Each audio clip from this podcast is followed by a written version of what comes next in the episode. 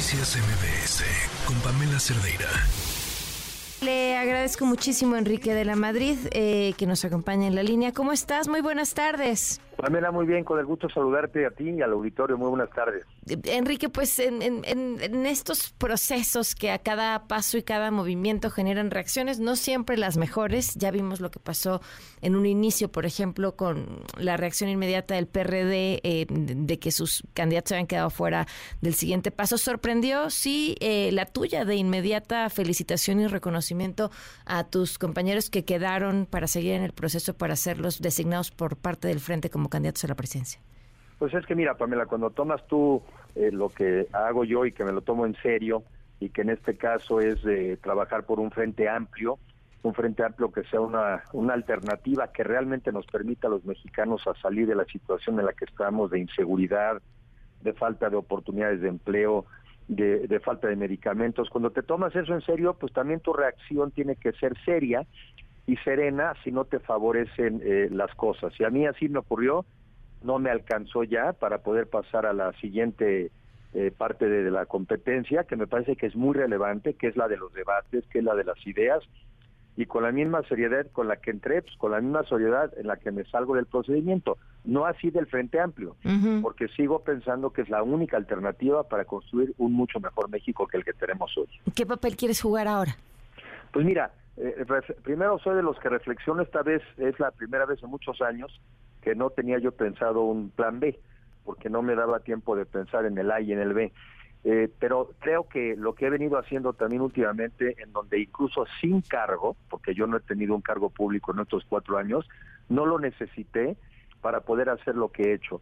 Pues de entrada, no salirme, no dejar de opinar, no dejar de tener una presencia, independientemente de profesionalmente los caminos que tenga yo que emprender, no dejaré de participar en construir el mejor México posible. Yo creo que desde ahí no tengo que tener un cargo, lo que tengo que tener es la idea de que nos tenemos todos que encargar de México. O sea, ¿no, no, no, no lo vas a buscar eventualmente con quien quede al frente? Pues como estamos a nueve meses de distancia incluso de, de la misma elección, falta mucho. Y, y, repito, creo que no, no lo necesité, para lograr tener eh, penetración, para llevar ideas, para confrontar, para escuchar.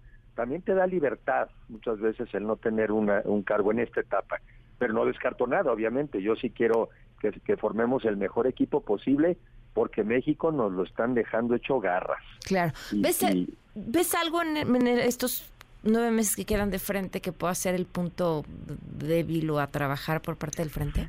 La unidad. Yo creo mm. que la, lo que nos podría este, impedir que logremos el objetivo es la unidad y primero también la unidad alrededor de ideas, porque tenemos que ir conformando una visión de país, una propuesta de país. ¿Cuál es el plan? ¿Cuál es la propuesta?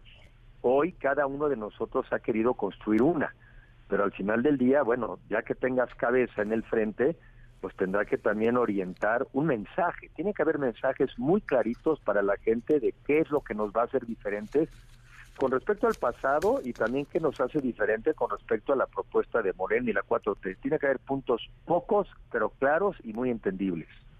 ¿Hay ya alguno de ellos? A mí, bueno, yo digo, este, mi manera de decirlo es este mejor México, que es un México de oportunidades. Lo que nos distingue a los mexicanos unos de otros lamentablemente son las oportunidades. Y lo que iguala a las sociedades, lo que le permite al mundo evolucionar, es tener oportunidades, educación, salud y Estado de Derecho, y sobre todo también una economía muy vigorosa. Esas cuatro cosas, si las hiciéramos bien, lo demás corre al resto, de, corre a cargo del esfuerzo y del talento de los mexicanos y mexicanas. Enrique, no puedo dejar de, preguntarte si, si pudiste ver hoy eh, la reacción del presidente cuando le preguntaron sobre lo que sucedió en Jalisco. Sí, y muy lamentable, muy vergonzoso y lo que te lo que te demuestra es un gobierno absolutamente falto de empatía. Así como yo digo que la empatía, y yo creo en la empatía, es ponerse en el zapato de los demás para, para ver qué sienten y luego hacer algo, este gobierno ya no siente nada. Nada es nada. Y quien no siente no se puede poner en los zapatos de los demás y ni le interesa resolver la vida de los demás. es un gobierno falto de empatía. Ese es el gobierno de hoy de la 4T. Pues te agradezco mucho que nos hayas tomado la llamada y vamos a seguir hablando. Muchas gracias. A ti, al contrario, muy buenas tardes. Saludos a la auditorio. Buenas tardes, Enrique de la Madrid. Noticias MBS con Pamela Cerdeira.